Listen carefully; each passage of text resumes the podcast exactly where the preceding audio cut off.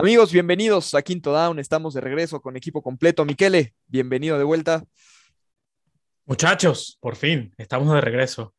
Feliz de estar acá y hablar un poco de, de nuestra pasión, que es el buen fútbol, el fútbol americano. Carlos, bienvenido. Te veo muy contento con la noticia que acaba de salir de Zach Ertz a los Cardinals. Hermanos, con el gusto de siempre. Eh, sí, la verdad es que fue una urgencia que Arizona se tenía que mover sí o sí después de la lesión de Max Williams. Y me parece que terminan consiguiendo a alguien que desde hace mucho tiempo sonaba en Arizona y que creo que eh, encaja perfecto con el fit que, de la ofensiva de, de los Cardenales una nueva arma, ya solo les falta eh, un juego terrestre constante, consistente con el que platicamos la semana pasada, pero hoy sin duda el contendiente de la Nacional junto con Tampa Bay. Esperemos que sí. Y bueno, Miquele, antes de, entrar a las predicciones, yo te quiero preguntar eh, tu opinión respecto a lo último que ha salido de la investigación del equipo de Washington. Adam Schefter ahí eh, le filtraron algunos correos donde él escribía al, al presidente del equipo para contar una historia. No sé eh, qué nos puedes platicar de esto, cuál es tu opinión. Schefter estuvo bien, es una práctica común. ¿Qué opinas? Es una práctica común de cuando tú escribes una historia o tienes algo que decir o reportar y tú quieres transmitir la, frase correcta o la historia correcta, enviar a las fuentes frases o, em, ¿cómo se dice? Pedazos de una historia solo para corroborar, hey, estoy, estoy escribiendo esto, ¿está bien?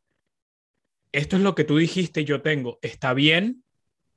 Le das la oportunidad a que tengan una respuesta o que te corrijan un quote, como se dice en Estados Unidos, eh, en, inglés, eh, de quizás tú, tú escuchaste mal o lo escribiste mal y darle una respuesta a, la fuente o a la persona de quien estás reportando o vas a reportar para que tengan una oportunidad de corregir. Pero nunca mandas la historia completa.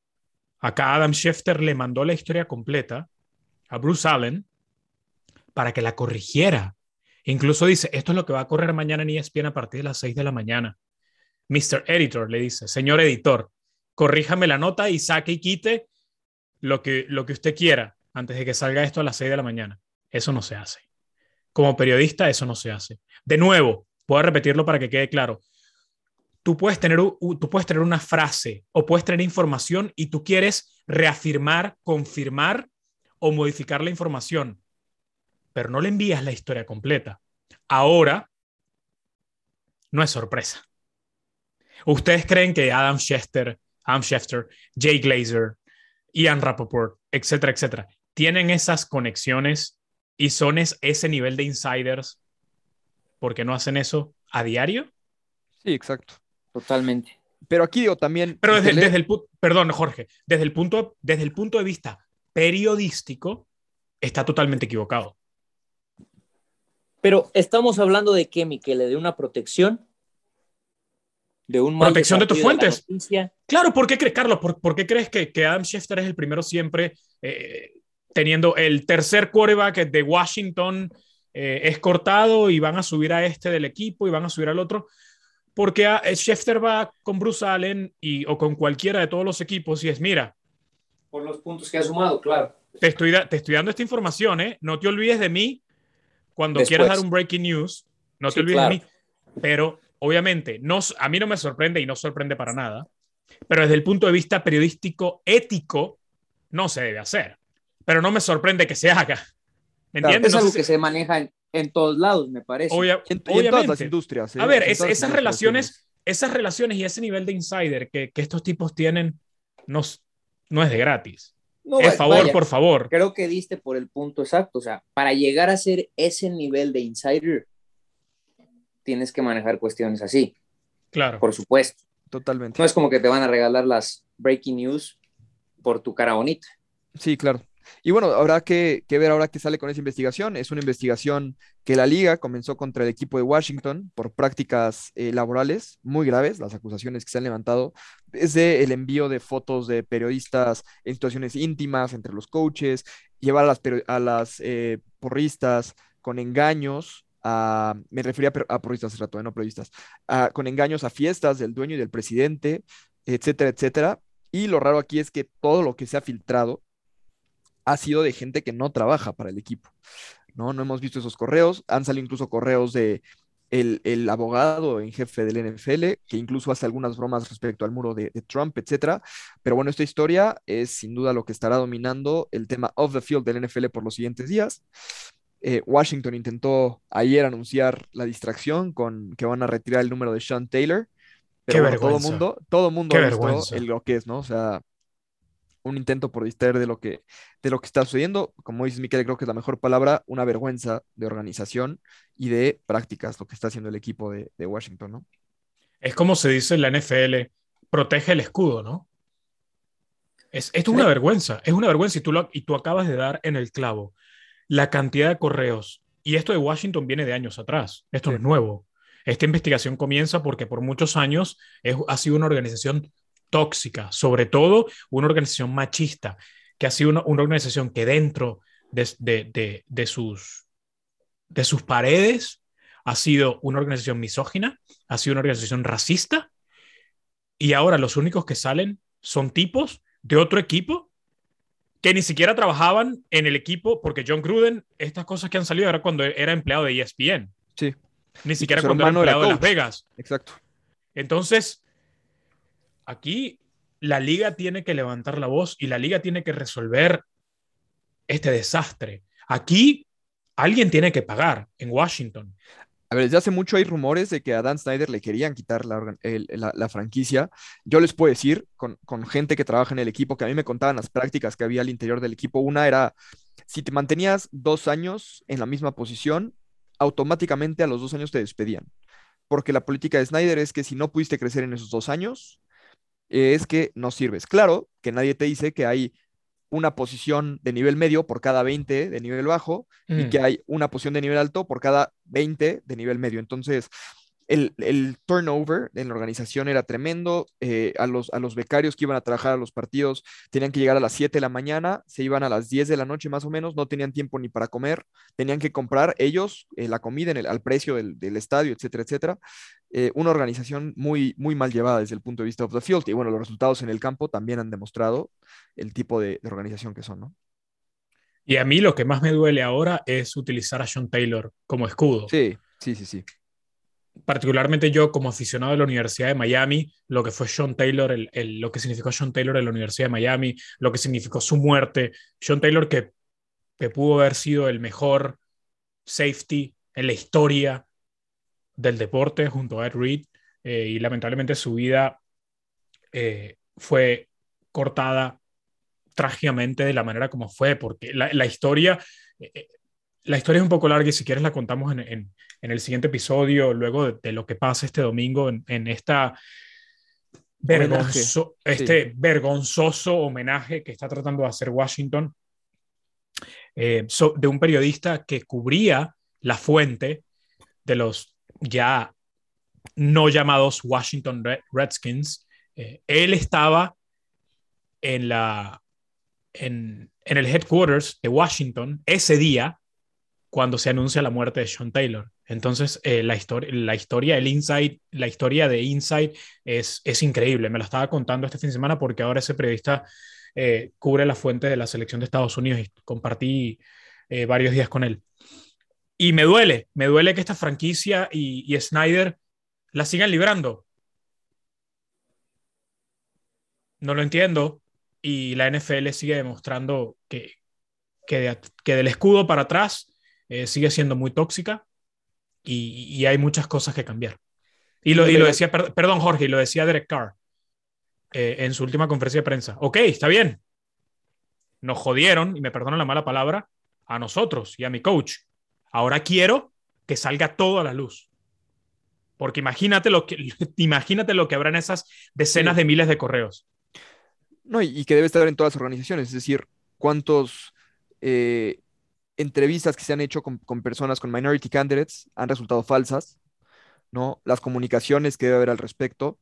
eh, sin duda es un- una crisis, y yo me atrevo a decir que es la, la- la crisis más grave que se ha enfrentado la NFL eh, en los últimos 20 años, por lo menos, ¿no? Realmente eh, lo que va a salir de esto creo que puede cambiar a la liga, esperemos que para bien, como dices, Miquele, ha demostrado que sigue siendo un, un lugar tóxico, el, el club de los amigos, y que está anteponiendo la protección de un dueño, el peor dueño de la liga, por encima de la liga misma. Sí, Pero bueno, con, eso, de acuerdo. con eso cerramos este, este tema serio.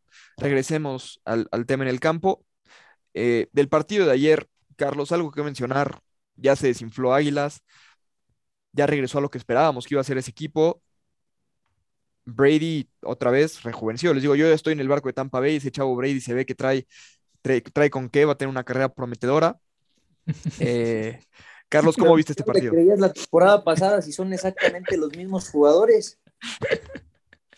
Es que el chavito Brady me ha impresionado. O sea, ¿cómo llegas? Pero el chavito Brady también estaba la temporada pasada.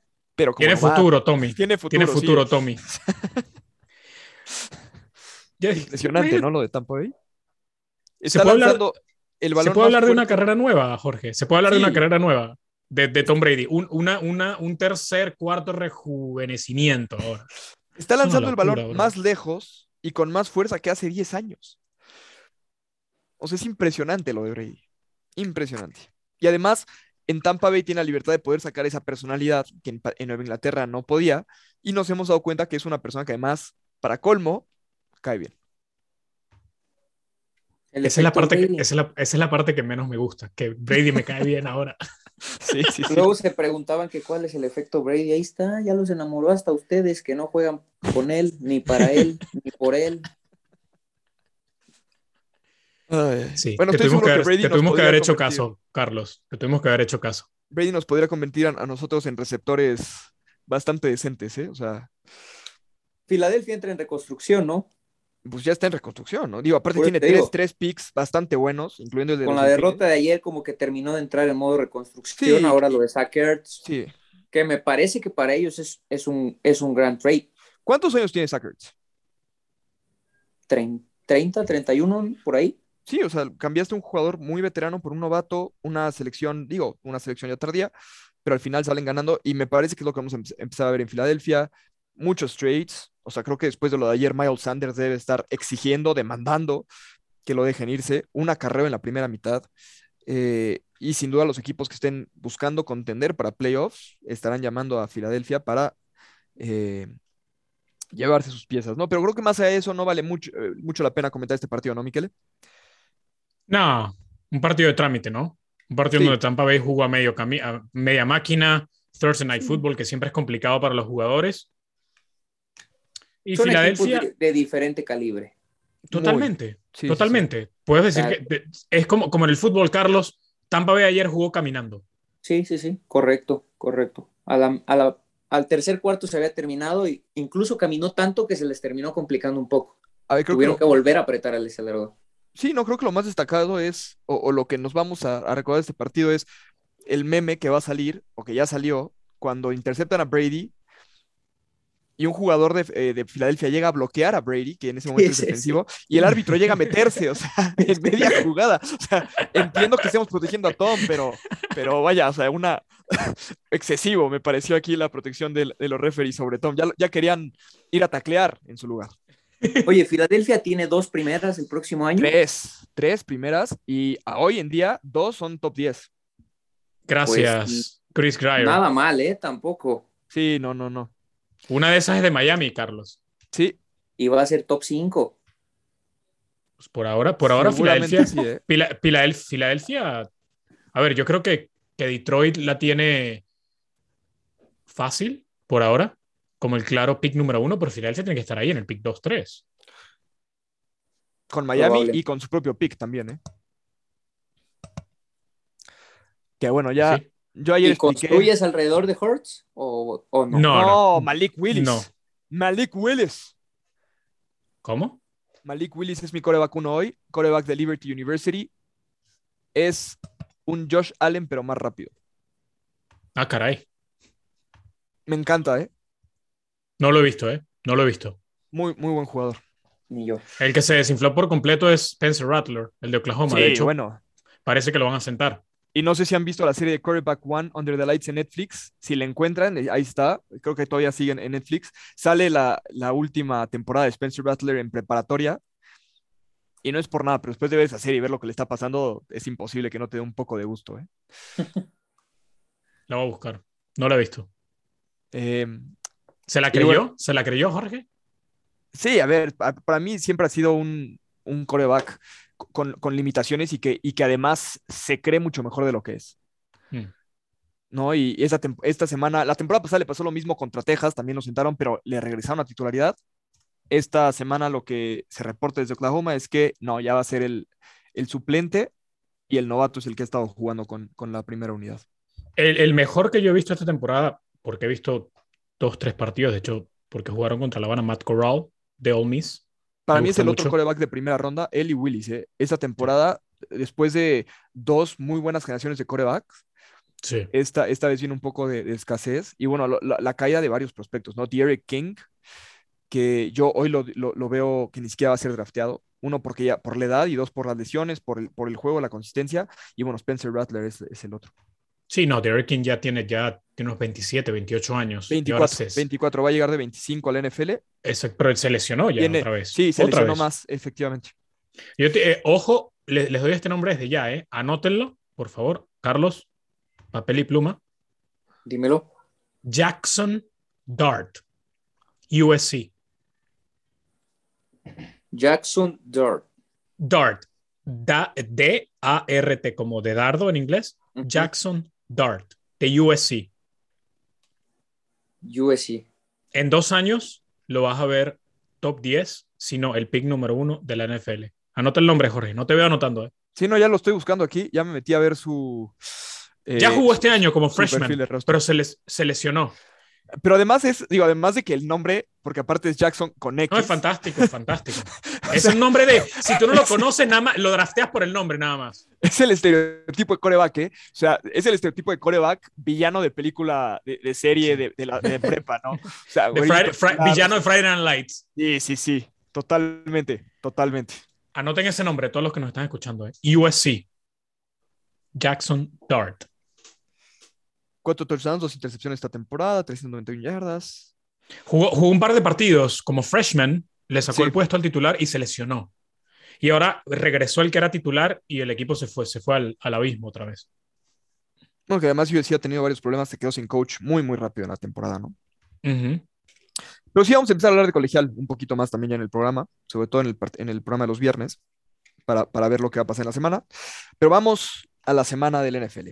Y vamos en orden de qué partido es primero. La ironía, Jacksonville, que recibía a Miami, un partido que está, do- dos ciudades que están a una hora, a lo mucho, de distancia, tienen que volar a Londres para, para jugar, jugar allá. Eh, el momio, otra vez, por parte de Caliente, está menos tres, Miami. Carlos, te pregunto a ti, ¿cómo lo ves? Y Yo me alejaría de ese partido totalmente para, para Mm. apostar. Pero si tuviera que hacerlo, mira, veo tan mal a Miami, o sea, ha visto tan mal. Vuelve Tua, Sí. que realmente no sé si es un plus, una contra o es exactamente lo mismo. Quiero pensar que es algo de plus, aunque habrá que ver que vuelve, porque la realidad es que ho- hoy en día Tua no llega al equipo en el que se lesionó. No, no, no, no. Hoy en día Miami hay mucho más presión, hay una bola de nieve de cosas negativas que se vienen arrastrando semana tras semana, que ya no es el proyecto ese que todos esperábamos que iba a estar contendiente en el que Tua se termina lesionando. Entonces quiero ver cómo lo maneja Tua, pero bueno, a fin de cuentas, si tuviera que hacer algo en ese partido, lo veo parejo, lo veo tan para cualquier lado que yo apostaría por el underdog y me iría y la apostaría a Jacksonville. Miquele, Tengo que dar mi opinión acá. si quieres, no. Si quieres, déjame No, mira. lo que creo yo. No, yo, yo, yo creo que va a ganar Jacksonville. El, el más 3 de Jacksonville te lo compro toda la vida. Y simplemente, y, y acá no estamos siendo trágicos, no estamos siendo subjetivos. Voy a ser lo más objetivo posible. Jacksonville, en el papel, es mejor que Miami en todo. Sí. Mejor ofensiva, 21 de la liga contra 31. Mejor defensa, 28 de la liga contra 30. Mejor juego aéreo, 27 contra 30. Está bien, no estaba Tua, pero con Tua tampoco es que Brian Flores y sus maravillosos coordinadores ofensivos estaban haciendo algo relevante. En la corrida, Jacksonville es 6 de la liga. 6. Miami es 32, el último sí, yo de también, la liga.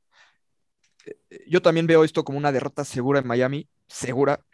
Eh, el juego terrestre es algo que Miami no ha podido detener en toda la temporada en toda la temporada. Como mencionas, Mikel Jacksonville es un muy buen, muy buen, equipo por muy buen equipo por tierra.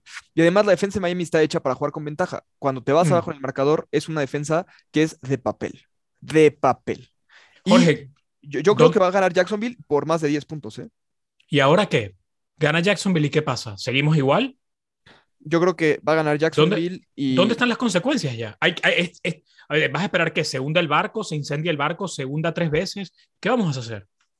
Es el problema, ¿no? Que tampoco hay mucho que hacer. O sea, lo- lo- el, el capital que tenías de, de De draft para se el te draft, acabó. el draft se te acabó porque lo vendiste.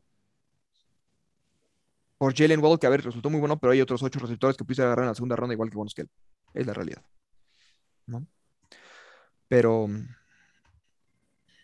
Pero bueno. El, el el problema es que puedes decir, ok, le tiramos dinero al problema para buscar la solución, porque Miami tiene el cap space más alto por ahora para el siguiente año. Pero confías en Chris Gear, ya yo no confío en Greer. No, no, en Greer ya no. En Greer ya no. En, en Flores, muy tambaleante. Tampoco. Yo ya dije, Leslie Fraser es mi candidato uno para Miami. No, pero hay, que alguien empezar que tiene por, experiencia, alguien que tiene experiencia de head coach. hay que empezar por el GM primero. Jorge. Sí, sí, sí, claro. Pero bueno, y vayamos al siguiente partido. Eh, Minnesota contra Carolina. Minnesota es favorito por 2.5.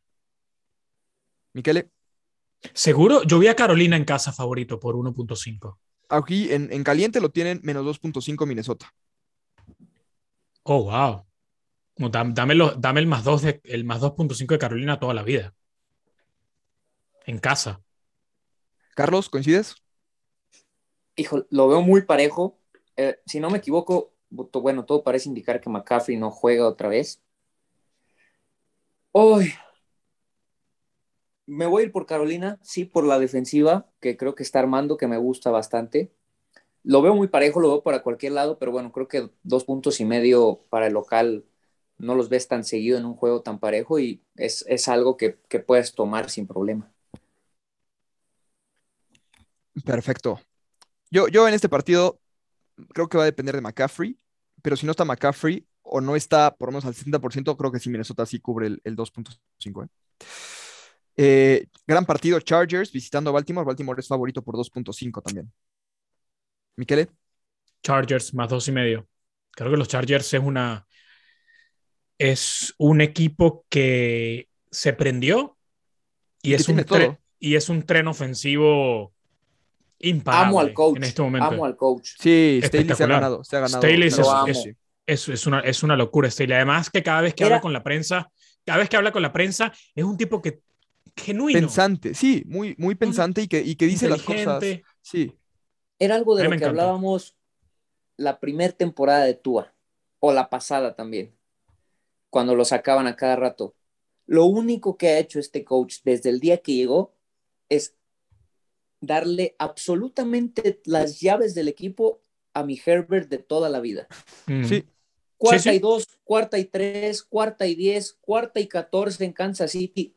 Dale, mi muchacho, hazlo. Y se ve, se nota la confianza, se transmite.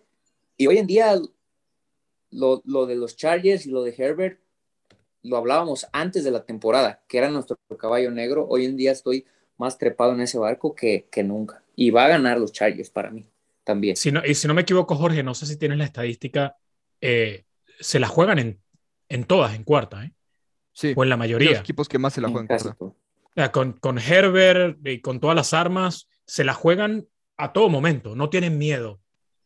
Es lo, es lo que tú dices, Carlos. Tome, mijo. Yo, Herbert, aquí están las llaves del Ferrari. Hágale. El siguiente partido, después de Chargers, me parece que este es de los que menos cerrados va a estar Cincinnati a Detroit. Cincinnati es favorito solamente por 3.5. Cincinnati, ¿no, Carlos?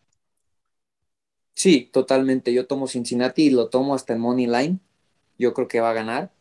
Eh, a mí me, me, sigue gustando lo de Detroit. Qué mala suerte la que han tenido, la verdad es de no creerse. Pero yo, como lo hemos venido diciendo todas estas semanas, eh, me parece que del que menos esperábamos quizá que era Dan Campbell, eh, cada semana se gana un poquito más de respeto lo que está haciendo en Detroit. Estoy de acuerdo. De acuerdo. Después del siguiente partido, Miquele, Rams menos 10 contra Gigantes. Yo creo que los van a cubrir. Sí, la cubren. Los Rams es otro de los equipos que, que obviamente luego de la derrota ante Arizona eh, bajó un poco el hype, pero los Gigantes tengo cero confianza. Ya sea, hay reportes de, que los Mara, que son los, los dueños del equipo, están muy, muy descontentos con lo que está pasando. Y, y es un equipo de los gigantes que no tiene una ofensiva ni cercana a pelear de los Rams. Una ofensiva muy, muy conservadora con, con Garrett. Siguiente partido, Carlos, Kansas City menos 6.5 contra Washington. No, Kansas City. Eh, si hablamos de decepciones, cuando tocamos el tema de Miami, Washington ha sido lo propio. Sí. Eh, ha sido una decepción total. Eh, sin duda alguna, lo de Fitzmagic les pegó, me parece, les pegó, pero sobre todo del lado defensivo, esa defensiva de miedo imponente que todos esperábamos no ha estado ni cerca de aparecer y a mí me parece que Kansas City va a llegar y les va a meter cerca de 40 puntos otra vez. Y la ofensiva de Washington realmente no tiene nada para preocupar a una defensa tan mala, a pesar de Kansas City, ¿no? Eh, siguiente partido, Houston contra Indianapolis. Indianapolis favorito por 10 también. Eh, la verdad es que Indianapolis es un equipo que para mí es mejor de lo que muestra su, su récord. Miquele, ¿compramos a Indianapolis? Sí, pero no sé si lo compro por, por 10 además. ¿eh? Carlos. Me gusta, me gusta mucho el más 10 de, de, de, los Texans. Me parece que Texans no es tan malo tampoco como su récord lo demuestra. Creo que ha sido más competitivo en casi todos los partidos de lo que esperábamos. Y 10 puntos sí me, me, me parece, me parece bastante. Pero ay, yo creo, creo que los va a cumplir, pero no, no estoy tan seguro. Yo creo que sí los, yo creo que sí los va, los va a cubrir. Eh, siguiente partido, Green Bay, menos 6 contra Chicago. Carlos, compramos a Green Bay, ¿no? Sí, totalmente, totalmente. Eh, eh, Green Bay, sin dudarlo. Miquele. De acuerdo. También coincido, coincido ahí. Arizona no es favorito, es el underdog por 3.5 contra Cleveland. Mis Cardenales. ¿Cuánto, perdón? 3.5. 3.5. Uf, yo creo que. ¿En Cleveland? Es... Cleveland es favorito por 3.5. Oh, ok, ok, no te escuché bien. No, da, dame los más 3.5 de Arizona toda la vida, hasta el fin de la temporada. ¿Más 3.5?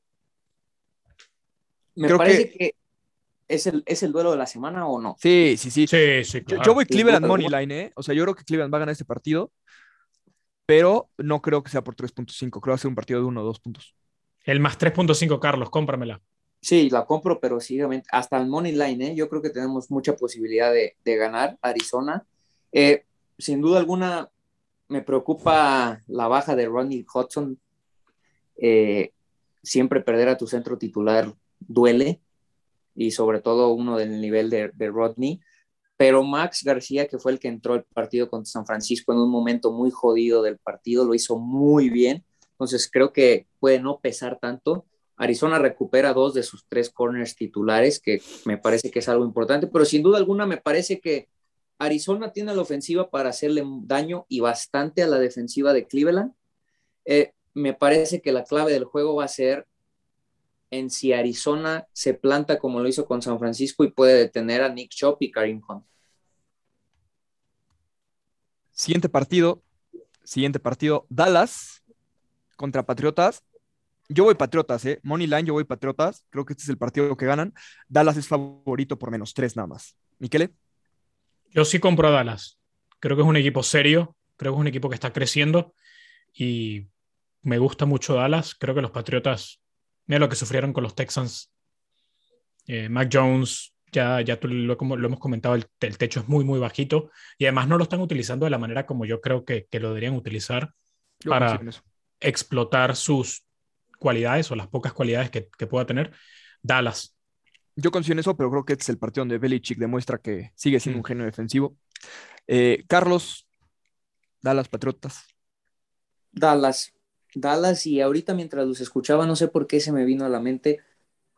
¿Será que hace como dos, tres meses todo lo que decíamos de Miami a favor de sus coaches, de su institución, de su head coach, se cambió de lugar y se fue para Dallas y lo, y lo, las, lo que le tirábamos a McCarthy ahora es para Flores? Sí, ¿eh? la verdad es que... Ojo, McCarthy sigue siendo el punto débil del equipo. Pero que, o sea, si ganan es a pesar de McCarthy. Pero con Dan Quinn resolvieron el tema de la defensa y Dan Quinn ya sabemos lo que, lo que hizo con, con Atlanta y, ahí me, y ahí me encanta mucho el, el, coordinador ofensivo. En ese eh, sentido creo que pero ahí le tienes que dar puntos al head coach. Pero es que yo, creo que no, porque, o sea, el coordinador ofensivo ya lo tenían desde antes, o sea, se, se mantuvo, ¿no? Y, y, Dan Quinn, exactamente, y, y, Dan Quinn llega a resolver el tema de la defensa. O sea, para mí, McCarthy es de los HCs que menos hacen en la liga. Hay que recordar. Hay que saber cuándo hacer poco. Sí, sí, sí, esa es una, una cualidad también, te, te, la doy.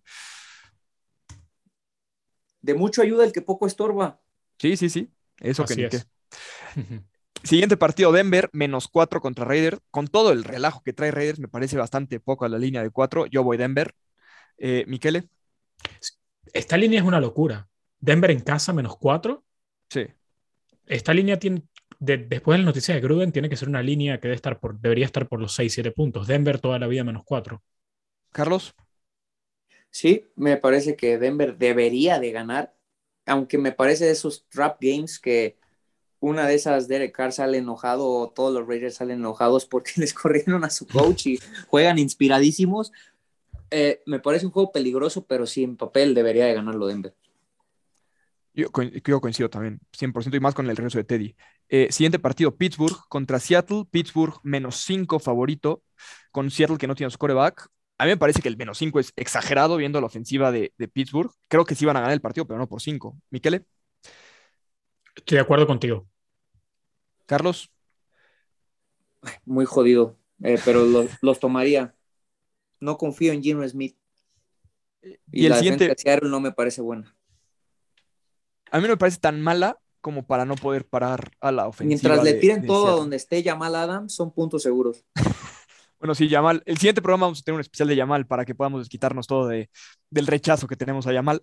Y el último partido, que para mí era mucho más atractivo antes de la temporada, ahora ya lo veo fácil para Buffalo, menos 5.5 sobre Tennessee, en Tennessee, para mí Buffalo caminando, o sea, por 10 puntos. Carlos. Sí, tomaría la línea de Buffalo. Eh, Tennessee me parece empieza a recuperar sus piezas, eh, pero sigue sin ser lo que esperábamos y sobre todo su defensa es malísima y con esa defensa no le puede competir a los Big Dogs como viene siendo Buffalo. Miquele.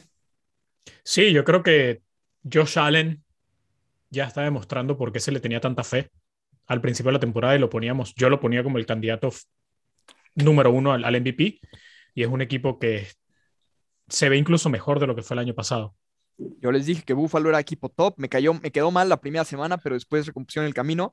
Esa defensa está jugando muy bien, muy, muy bien. Epenese y Rousseau son unos monstruos. Con Edmonds en el centro, además, White como corner, una, una, un monstruo esa defensa. Y bueno, la ofensiva, top. O sea, de verdad, top. Y bueno, es el final de, esta semana. Carlos, Miquel, algo para, para cerrar el programa. Sí, para cerrar, eh, y el punto de Búfalo, no sé si, estás de acuerdo, pero hoy en día creo que en la AFC Búfalo es el absoluto favorito. Pero, mientras que en la, N, en, la, en la NFC, Tampa y Arizona, y por ahí los Rams siguen, siguen teniendo una lucha muy interesante. Sí, y abajo de ellos Dallas, ¿no? Un paso abajo de ellos Dallas. Sí, Sí, sí.